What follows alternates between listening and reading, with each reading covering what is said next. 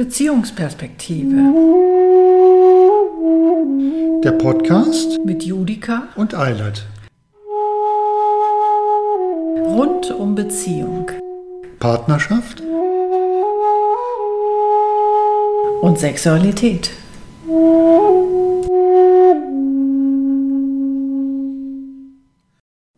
Oh, hallo, moin moin. Hier sind wir mal wieder mit einer weiteren Tischgespräche-Folge. Wir hatten jetzt ein paar Wochen Sendepause, weil wir beide krank waren und ähm, ja, einfach so viel anderes war. Und heute hatten wir wieder Lust, weiterzumachen. Mm, mit der dritten Folge. Ähm, wir hangeln uns ja durch die Jahre und sind heute beim dritten Jahr unserer Beziehung oder zweites Jahr, 1991, 89 sind wir zusammengekommen, 1991 genau. also. ist so der Marker, den wir uns für heute gesetzt haben, um zu gucken, äh, woran wir uns erinnern können und ob vielleicht Fragen auftauchen. Genau, Fragen genau. oder Ideen, was passiert ist. Mhm. Du hattest ähm, neulich mal gesagt, das wäre in der Zeit gewesen. Also wir hangen uns ja irgendwie dann immer so, wenn wir von 1991 sprechen, so ungefähr so von der Zeit von 1990 bis 91. So. Ähm, in der Zeit meintest du, hättest du mich das erste Mal eifersüchtig erlebt? Äh, in Oder? der Zeit. Ähm Ach so, ja, ja, genau, stimmt, das war diese Geschichte. Jetzt erinnere ich mich.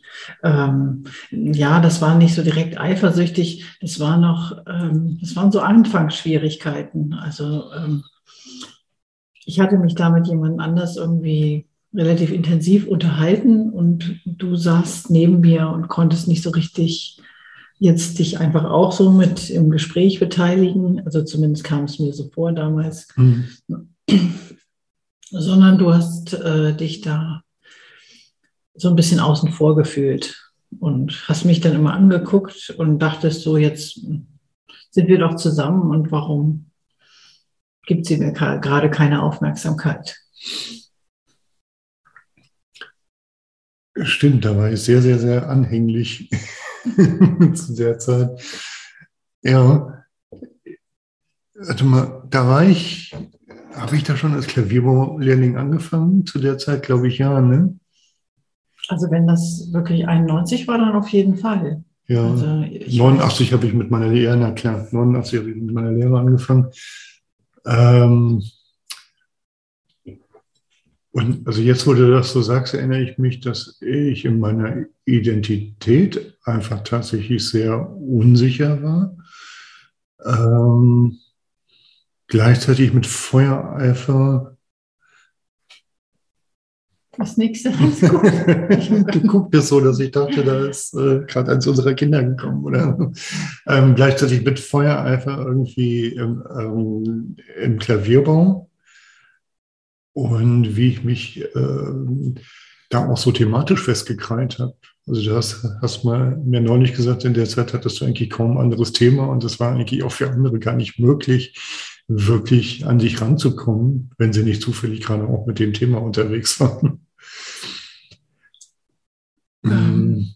Ja, und, und ich habe halt äh, äh, mit einer ähnlichen Vehemenz tatsächlich an dir als meiner Partnerin festgehalten. Mhm. Also da war tatsächlich ganz viel ähm, Inneres noch gar nicht wirklich wissen, wer ich bin und mich äh, ganz krass auf dich beziehen. Und dann kann ich gut mit umgehen können, wenn du mir gerade ähm, keine Aufmerksamkeit schenkst. Hm. Ja, es war auch manchmal ähm, schon damals auch nicht so ganz einfach für mich. Also ich fühlte mich dann manchmal auch tatsächlich schon mal so ein bisschen beengt also ich habe das noch nicht so wirklich an mich rangelassen. Ich habe noch nicht äh, äh, gedacht, so, okay, das ist jetzt hier aber doof und ich muss mich jetzt wehren. Ähm, ich habe ja immer versucht, alles eigentlich richtig zu machen am Anfang.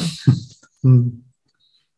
Und ähm, aber in so einer Situation zum Beispiel, da ähm, hatte ich schon eigentlich das Bedürfnis, ähm, mich auch einfach mal auf was anderes konzentrieren zu dürfen. Und äh, ähm, dachte eigentlich schon da, äh, wir sind ja zusammen, wir, wir sind, also da kann ja nichts passieren. Es ist ja nicht, dass wir dadurch jetzt irgendwie plötzlich auseinandergedriftet werden, also auseinandergesprengt werden, dass die Aufmerksamkeit jetzt nicht so voll bei dem anderen ist, sondern eigentlich war damals schon so dieses Gefühl, das ist einfach schön zu wissen, dass du da bist, dass du an meiner Seite bist, äh, dass du vielleicht auch unterwegs bist, aber trotzdem an meiner Seite. Und ähm, das gibt mir schon ein gutes Gefühl und trotzdem die Freiheit zu haben, das war schon schön. Und damals habe ich aber noch nicht wirklich gedacht, dass das geht. Also, dass äh, ich mir das erlauben darf, einfach nur zu wissen, dass du da bist und dass ich äh, aber genau ähm, auch meins in dem Moment machen darf und äh, ich wirklich frei sein darf. Mhm. Wenn ich hier so zuhöre, erinnere ich mich, das war dann aber ein paar Jahre später, als, als wir dann äh, schon so, also auch für uns bewusst spürbar in der Krise gelandet waren. Aber das äh, kommt da jetzt gerade hoch. So, ich, ähm, es war ja für mich eine Zeit lang ganz schwer, ähm, mich so selbstverständlich zu fühlen. Ne? So, also dass, das, dass ich halt so, das später, mal Jahre später, äh, diese Stehlampengefühl genannt, so selbstverständlich wie die Stehlampe, die in der Ecke steht und äh, keine weiteren Beachtung braucht. Das war, ähm, und heute habe ich ein ganz anderes Verständnis von, von Selbstverständlichkeit, ähm, wo ich tatsächlich sagen muss, der Unterschied liegt für mich darin, dass ich in der Selbstverständlichkeit heute eine besondere Qualität sehe ähm, und es damals das Gefühl von, von äh, verlassen werden hatte. Und mhm. heute hat, hat es tatsächlich genau das gegenteilige Gefühl ja, genau. von ähm, ich kann gar nicht verlassen mhm. sein. Also bei mir war das komischerweise immer schon eher dieses andere Gefühl, also so dieses ähm, so ein vertrauensvolles Gefühl. Sowas, äh, mir kann eben nichts passieren. Ich bin sozusagen aufgehoben. Mhm. So dieses Gefühl eher. Und äh, deswegen äh, brauchte ich auch eine Weile, um das so richtig zu verstehen, wie das bei dir ist. Also, dass da dieses Verlassensgefühl und das, das sozusagen dieses Selbstverständlichsein bedeutet, ähm, ich bin eigentlich nichts wert oder wenig wert. Und das war so mein Gefühl. Das war, war so dein Gefühl, glaube ich. Und äh, so dieses missachtet werden, was äh, für mich ähm, ganz schwierig war. Also für mich war das überhaupt nicht dieses Gefühl von, ich missachte dich. Aber ähm, hm. ich wurde damit dann konfrontiert. Also das war ähm,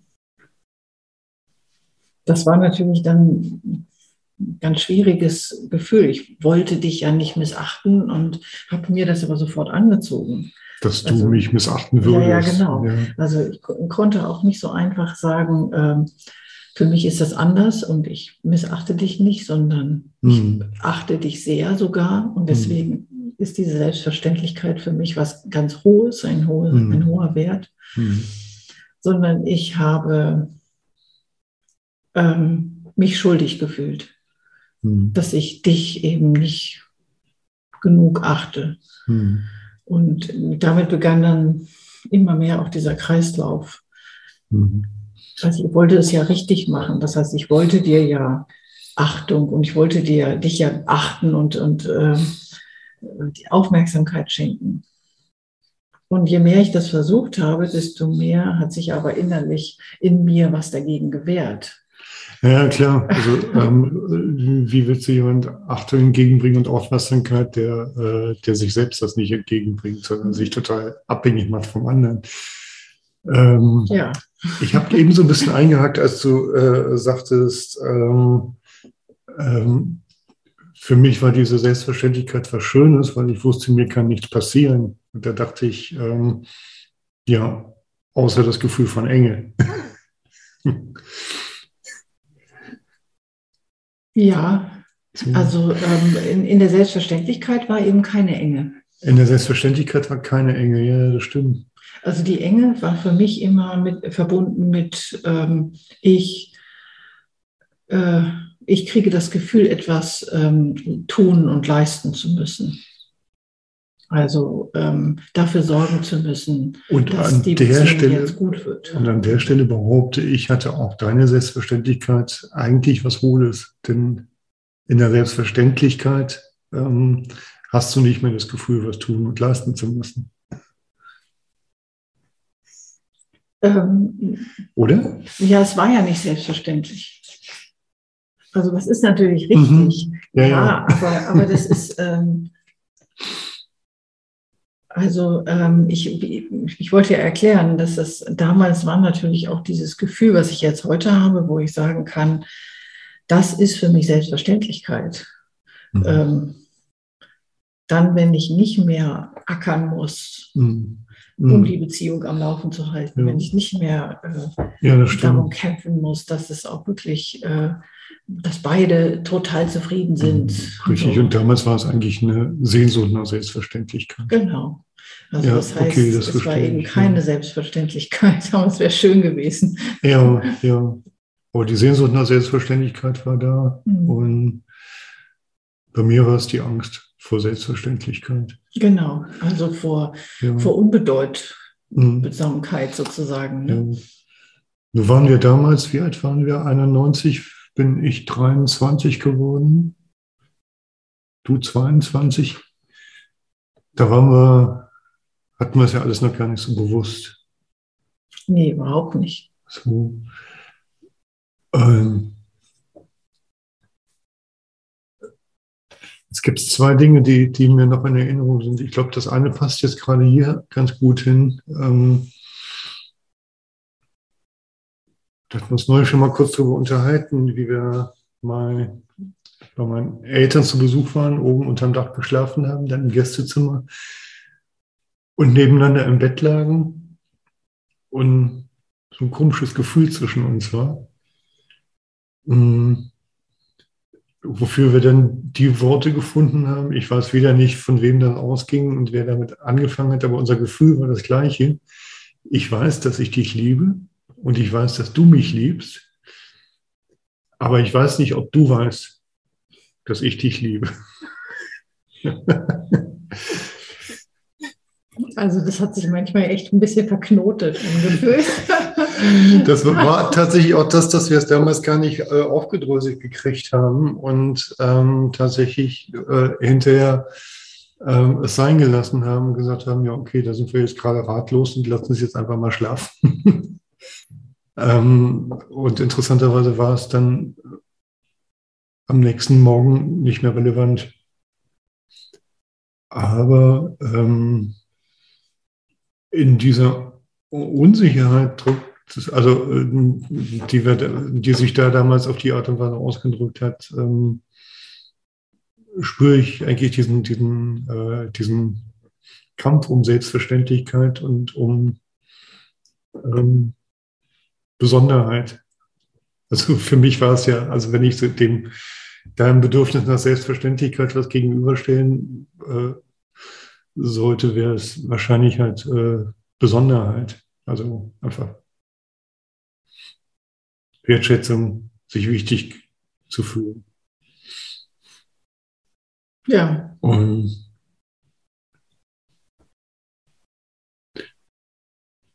in dieser Zeit ist halt zum Beispiel einmal äh, mein Eifersuchtserleben da ähm, gefallen, wo du dich da mit einem etwa gleichaltrigen jungen Mann unterhalten hast, ganz angeregt über Themen, die so gar nicht meine Themen waren und ich da so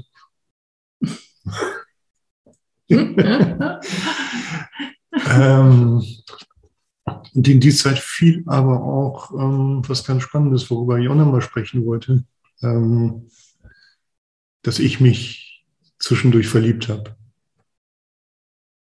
So. Und das war ja gar nicht so, dass ich dich nicht mehr geliebt hätte, sondern ähm, ich, ja, ich hatte ja ähm, zweimal im Jahr immer Berufsschule in Ludwigsburg, sechs Wochen. Mm, und da gab es Werkstattkunde, ähm, wo wir Lehrlinge immer so an zwei, äh, an Hobelbänken standen, die so Rücken an Rücken aneinander standen. So. Ähm, und mir gegenüber war eine eine junge Frau, die halt auch eine Lehre als Klavierbauerin machte. Und ich weiß noch ziemlich genau, was ich an der anziehen fand. Also einmal war es halt das, was ich ja schon mal gesagt habe, irgendwie, dass sie handwerklich tätig war. So, dass sie so einen Langhobel in der Hand hatte. Das waren, sind diese ganz langen Hobel, mit denen man so glatte Tisch, Tischflächen und sowas hobelt.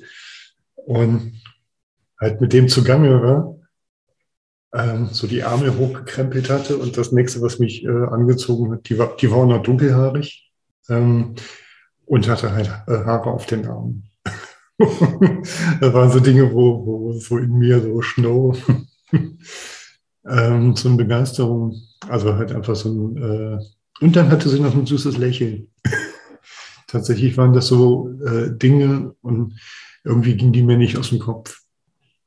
Und natürlich hat mich das beschäftigt, weil ich mit dir zusammen war und dich ja auch liebe und auch damals geliebt habe.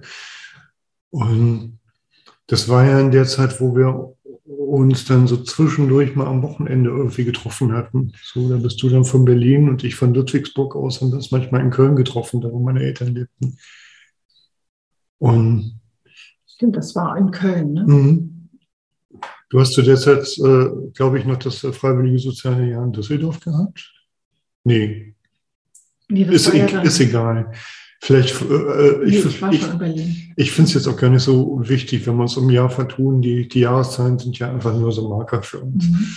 Ähm, aber das Erlebnis war halt trotzdem äh, wichtig, weil ich hatte dich mit dem Auto abgeholt. Wir standen in der Garage meines Vaters und saßen noch im Auto und sind dann noch sitzen geblieben und ich habe dir erzählt, ähm, dass ich das Gefühl hatte, dass ich mich verliebt habe. Und mich tatsächlich ja. auch ein bisschen hilflos damit gefühlt. Ja. ja, bei dir war so eine Lehre entstanden. Du hast ähm, gesagt, also ich, ähm, ich fühle mich im Moment ein bisschen leer. Da ist irgendwie, ich weiß gerade nicht, was, was da mit mir ist. Also es ist irgendwie eine totale Lehre.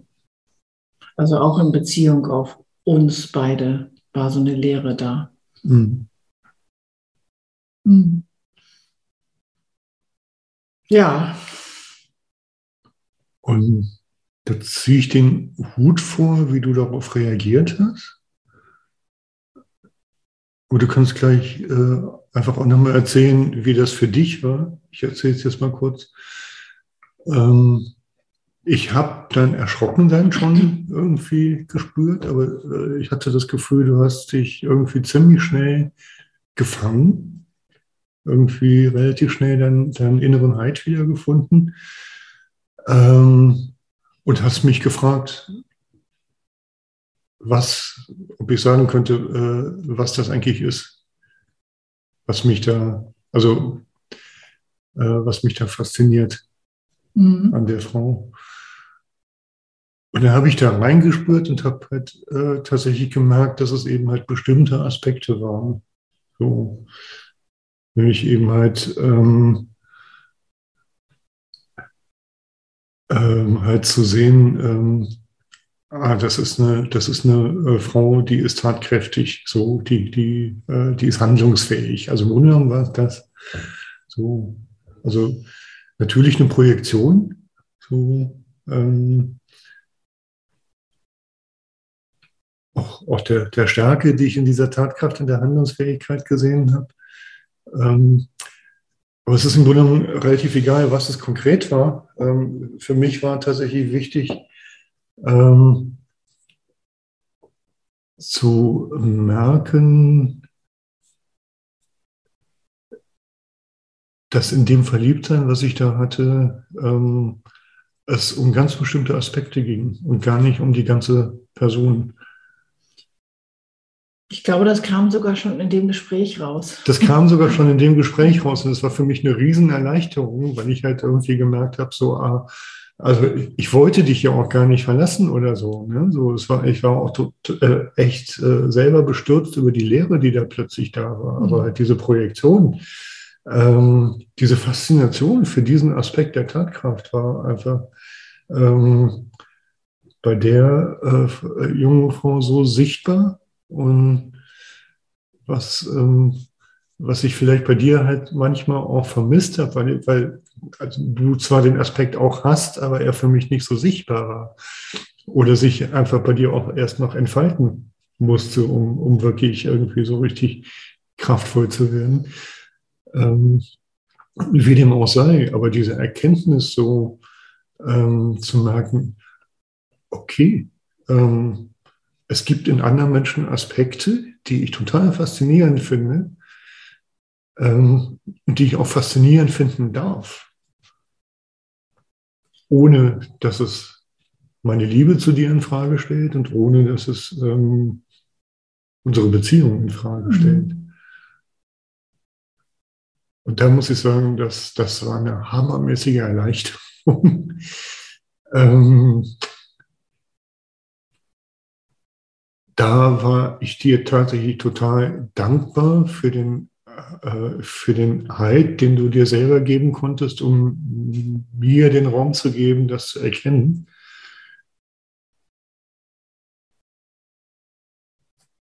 Und was ich dadurch tatsächlich verändert habe, ist, dass ich diese junge Frau mit anderen Augen sehen konnte und dann gemerkt habe, so, eigentlich ist die, äh, also dieser Aspekt, so ich konnte den sehen und ich konnte den, den äh, genießen und wertschätzen und habe ansonsten irgendwie gemerkt, dass mich gar nichts mit der verbindet. Mhm.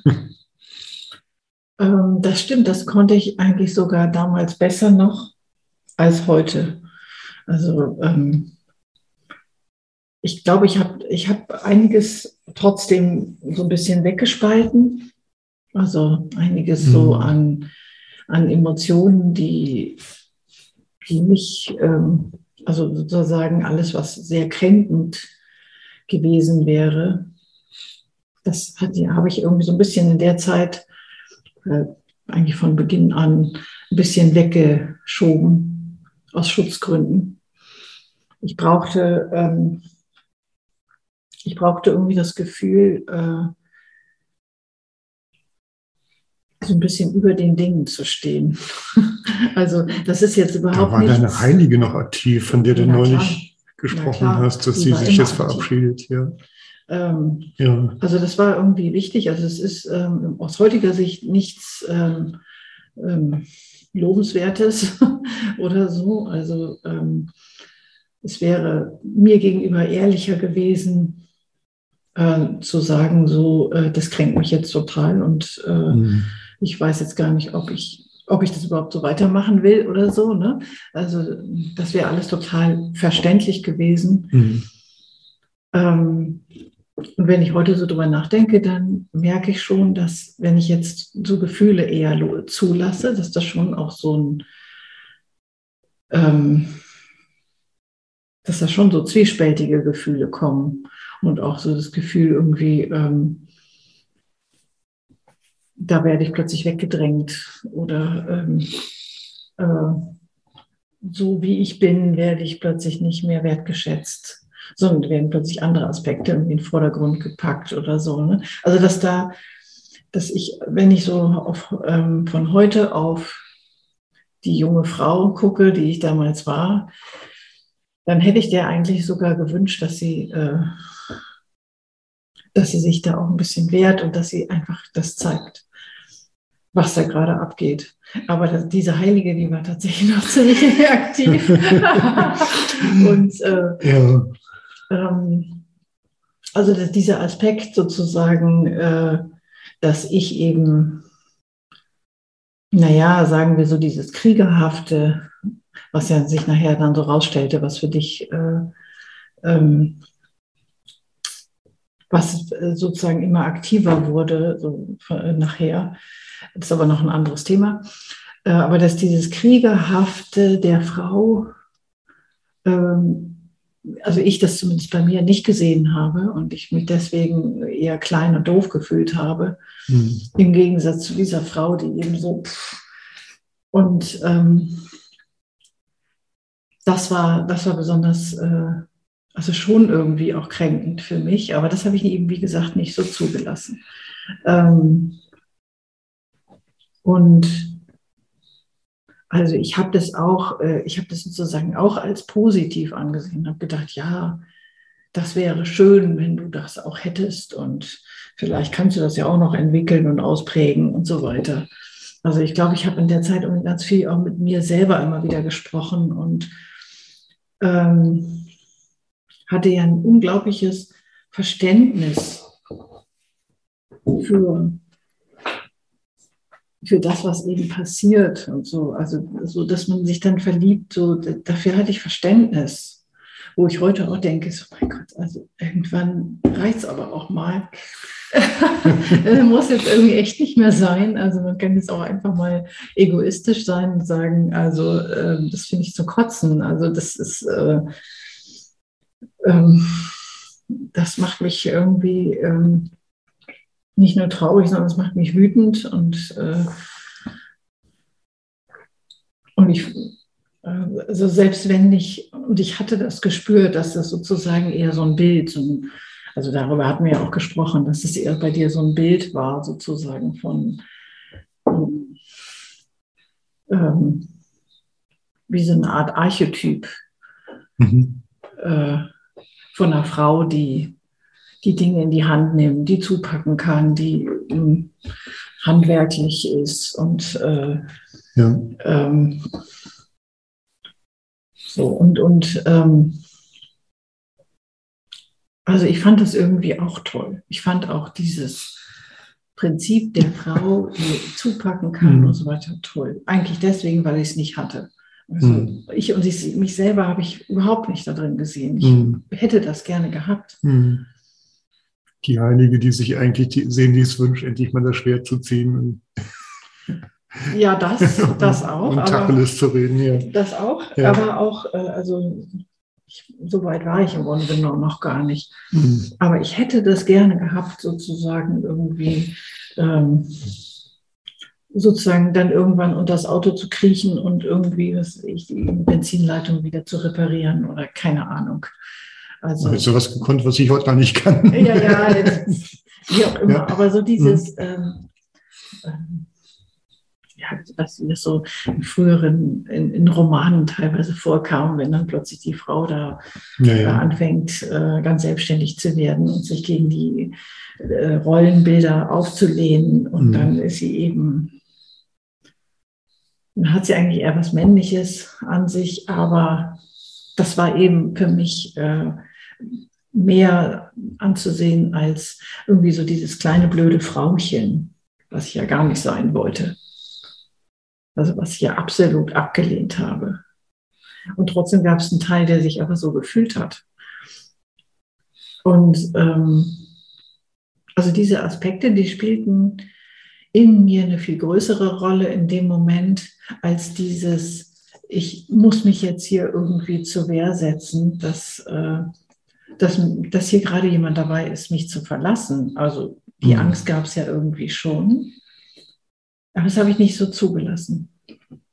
Ich habe mich ganz schnell darüber gestellt und eher mhm. gedacht so, ach, dann verstehen wir mal hier und verstehen wir mal da, was hier gerade passiert und was hier, worum es hier eigentlich geht und so weiter, um mich nicht damit auseinandersetzen zu müssen, ja, dass das einfach gerade Scheiß, ein Scheißgefühl ist, äh, eventuell verlassen zu werden. Nicht zu wissen, ob nicht morgen Schluss ist. Also ganz mhm. profan. Mhm.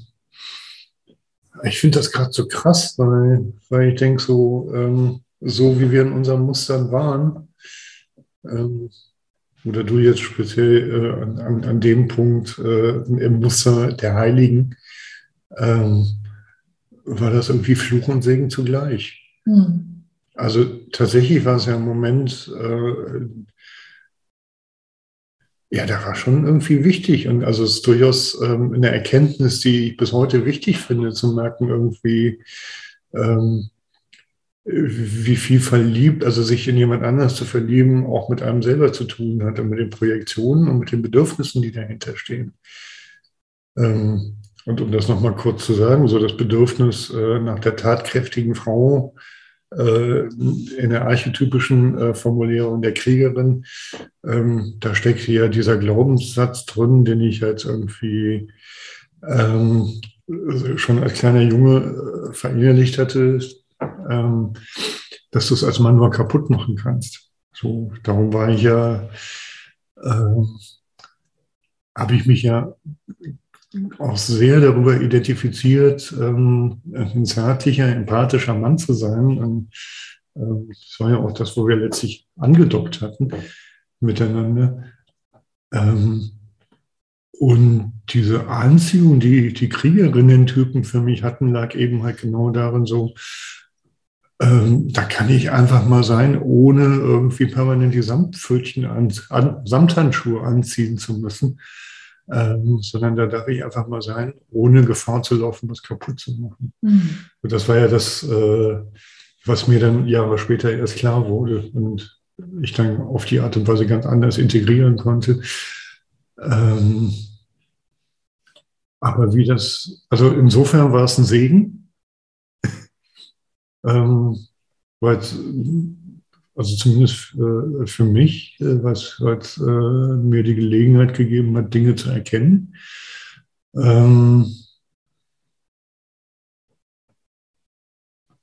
ein Fluch war es, weil die Heilige ähm, ja im Grunde genommen dein Gefängnis war ein Stück weit. Also äh, damit hattest du ja. dich ja im Gefängnis und weil ich so stark auf dich bezogen war, ähm, ähm, ja auch mich im Gefängnis. Also ähm, je heiliger du wurdest, umso äh, samthandschuhiger musste ich ja im Prinzip unterwegs sein.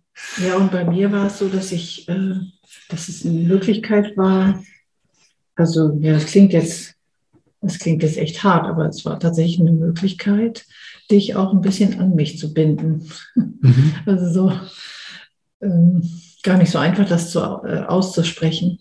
Ähm, aber ähm, ich habe gemerkt, äh, also ich merke jetzt, damals habe ich es nicht gemerkt, aber ich merke jetzt, äh, wie ich ähm, also wie ich sozusagen äh, darauf angewiesen war, dass das auch, äh, dass die Verbindung auch weitergeht. Also, ähm, also ich hätte das Risiko nicht eingehen können, ähm, sozusagen dich völlig zur Schnecke zu machen oder mhm. also jetzt äh, wirklich wütend zu werden und, so, und dich damit zu vertreiben. Mhm.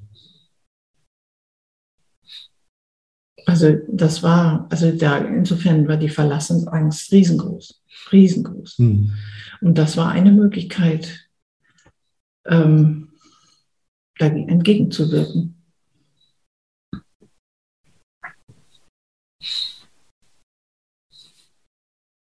Also die Heilige bröckelt leider gerade immer mehr. und da bin ich gar nicht traurig drum. ja. Er hat eigentlich so vollkommen, wie das ja immer ist, vollkommen egoistische Gründe. Ja. Und dient irgendwie nur dazu, mhm. zu überleben und, äh, ja. und eigentlich die eigenen Interessen durchzusetzen. Mhm. Ja. Ich muss gerade dran denken, dass es äh, eine andere Klavierbaulehrlingin gab, äh, mit der wir beide befreundet waren, äh, die wir mal besucht haben. Ähm, und die irgendwie, nachdem wir da zwei Tage da waren, äh, gesagt hat, äh, ihr macht mich wahnsinnig mit eurer Harmonie. Ja.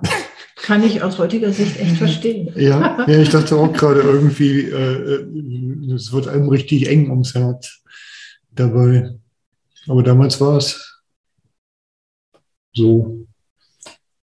Also, aber das stimmt schon. Es war Fluch und Segen gleichermaßen. Also, und es ist gut, ähm, inzwischen so ein bisschen diesen Überblick zu haben und zu mhm. merken, was, was gab es für eine Angst auch. Und, aber es ist andererseits einfach ein Umgang mit dieser Angst auch, die ähm, zu dem Zeitpunkt vielleicht auch ganz richtig so war. Mhm. Also genauso wie damals, ähm, als ich merkte, als wir uns gerade kennengelernt hatten, als ich merkte, dass du eben dieses totale Verständnis hast für meine Situation. So ähm, nach dieser Vergewaltigung und ähm, ich wusste so, ach, ich kann mich sicher fühlen. Ich kann mich wirklich hundertprozentig sicher fühlen.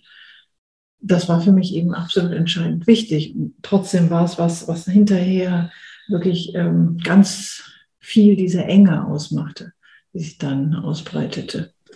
ausbreitete. Die Enge hat sich ausgebreitet, genau. Hm. Puh, jetzt sind wir im Jahr 91 schon ziemlich in der Enge gelandet. Das ist, also dass das, dass das im Grunde genommen da schon anfing, das äh, wird mir jetzt gerade erst so bewusst. Also dass sich das im Laufe von 20 Jahren, ähm, dass wir dann letztlich irgendwann eine Paartherapie gemacht haben, 2009, ähm, dass es bis dahin immer enger und klebriger wurde, ähm, das wusste ich schon, aber jetzt gerade im Gespräch über, über dieses Verliebtsein da in diese Klavierbauerin, ähm, wird mir gerade nochmal bewusst, wie früh das eigentlich gegriffen hat.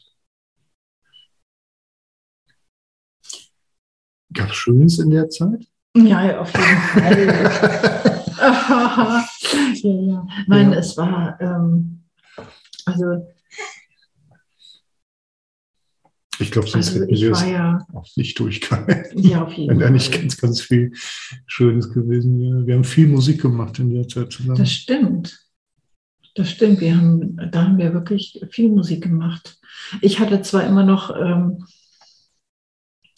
ähm, also auch da hatte ich wieder eigentlich mit Enge und Freiheit zu tun. Mhm.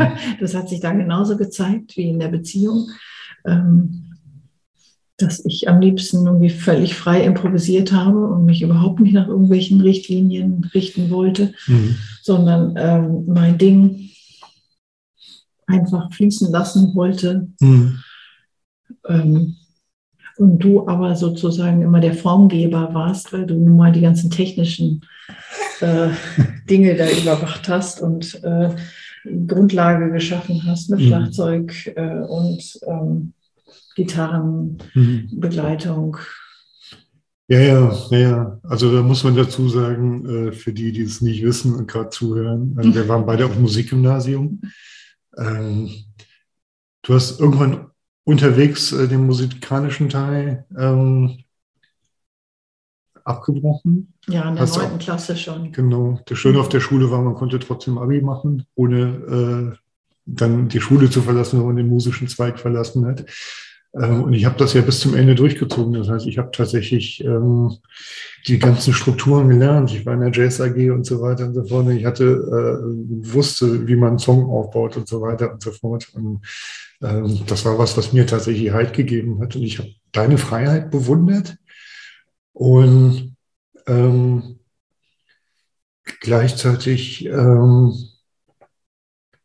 gab es da für mich keine Orientierung in der mhm. Freiheit. Und die Orientierung wiederum habe ich gebraucht. Mhm. Aber was ich total schön finde, dass wir es trotzdem geschafft haben, zusammen Musik zu machen. Und wir haben uns auch ergänzt. In, wir also, haben uns auch ergänzt in der Zeit. Das war also nicht nur in der Musik, sondern insgesamt haben wir uns da ergänzt, mhm. weil tatsächlich der, diese beiden Aspekte mhm. ähm, da zusammenkamen und mhm. ähm, mhm. viel den Horizont auch erweitert haben. Ähm, und gleichzeitig ja, war das eben äh, so eine Lernerfahrung, also manchmal ziemlich schmerzhaft sogar. Mhm. Also ähm, bei mir war das schon auch so dieses Gefühl, so ich würde das gerne hinkriegen, mich unterzuordnen bestimmten Strukturen mhm. ähm, und würde dann, also du hast auch damals sogar immer gesagt, äh, also wenn du sozusagen diese Struktur verinnerlicht hast, dann kannst du da innerhalb dieser Struktur auch totale Freiheit finden. Mhm. Und ich habe mir gedacht, ja, das ist toll. Aber wenn man das schafft, boah, wow, richtig gut. Das würde ich gerne können. Tja, habe ich selber nicht gekonnt. Ja. Genau, aber, aber ich habe mich da abgestrampelt und mhm. gleichzeitig aber so, so dagegen gewehrt. Also da gab es so Situationen, in denen ich wirklich völlig verzweifelt bin und also mhm.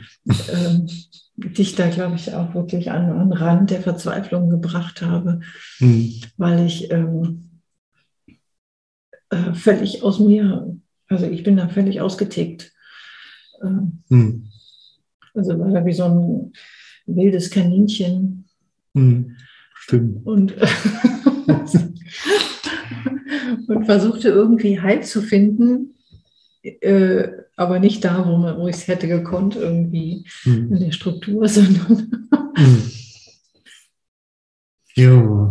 Aber äh, im Grunde genommen war es eine, auch wieder eine total schöne Zeit. Also, also ich denke gerade, das war tatsächlich eine Zeit, äh, in der wir viel experimentiert haben, viel, wahrscheinlich auch viel Lebendigkeit ausprobiert haben und experimentiert haben und geguckt haben, wie funktioniert Leben, wie funktioniert Miteinanderleben, Freiheit, Orientierung. Also ich denke, äh, da habe jetzt eben gedacht, wie, wie ist das mit der Sexualität gewesen in der Zeit? Und da hatte ich das Gefühl, hatte es auch was. Also äh, das war da in, durchaus in der Phase des Experimentierens waren und des Erkundens von Freiheit und Orientierung. Ähm, aber ich glaube, das heben wir uns für das nächste Mal auf. Mhm, ja, ich glaube auch. Genau. Der Cliffhanger für die nächste Folge. Genau. Ja. ja. Na, sollen wir heute einen Punkt machen?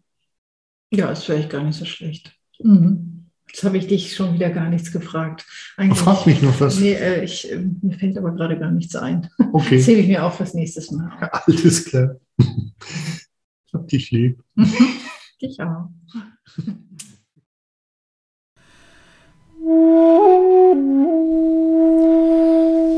Wenn euch unsere Tischgespräche gefallen, abonniert uns gern. Oder wenn ihr Kontakt zu uns aufnehmen wollt, findet ihr uns auf unserer Website beziehungsperspektive.de.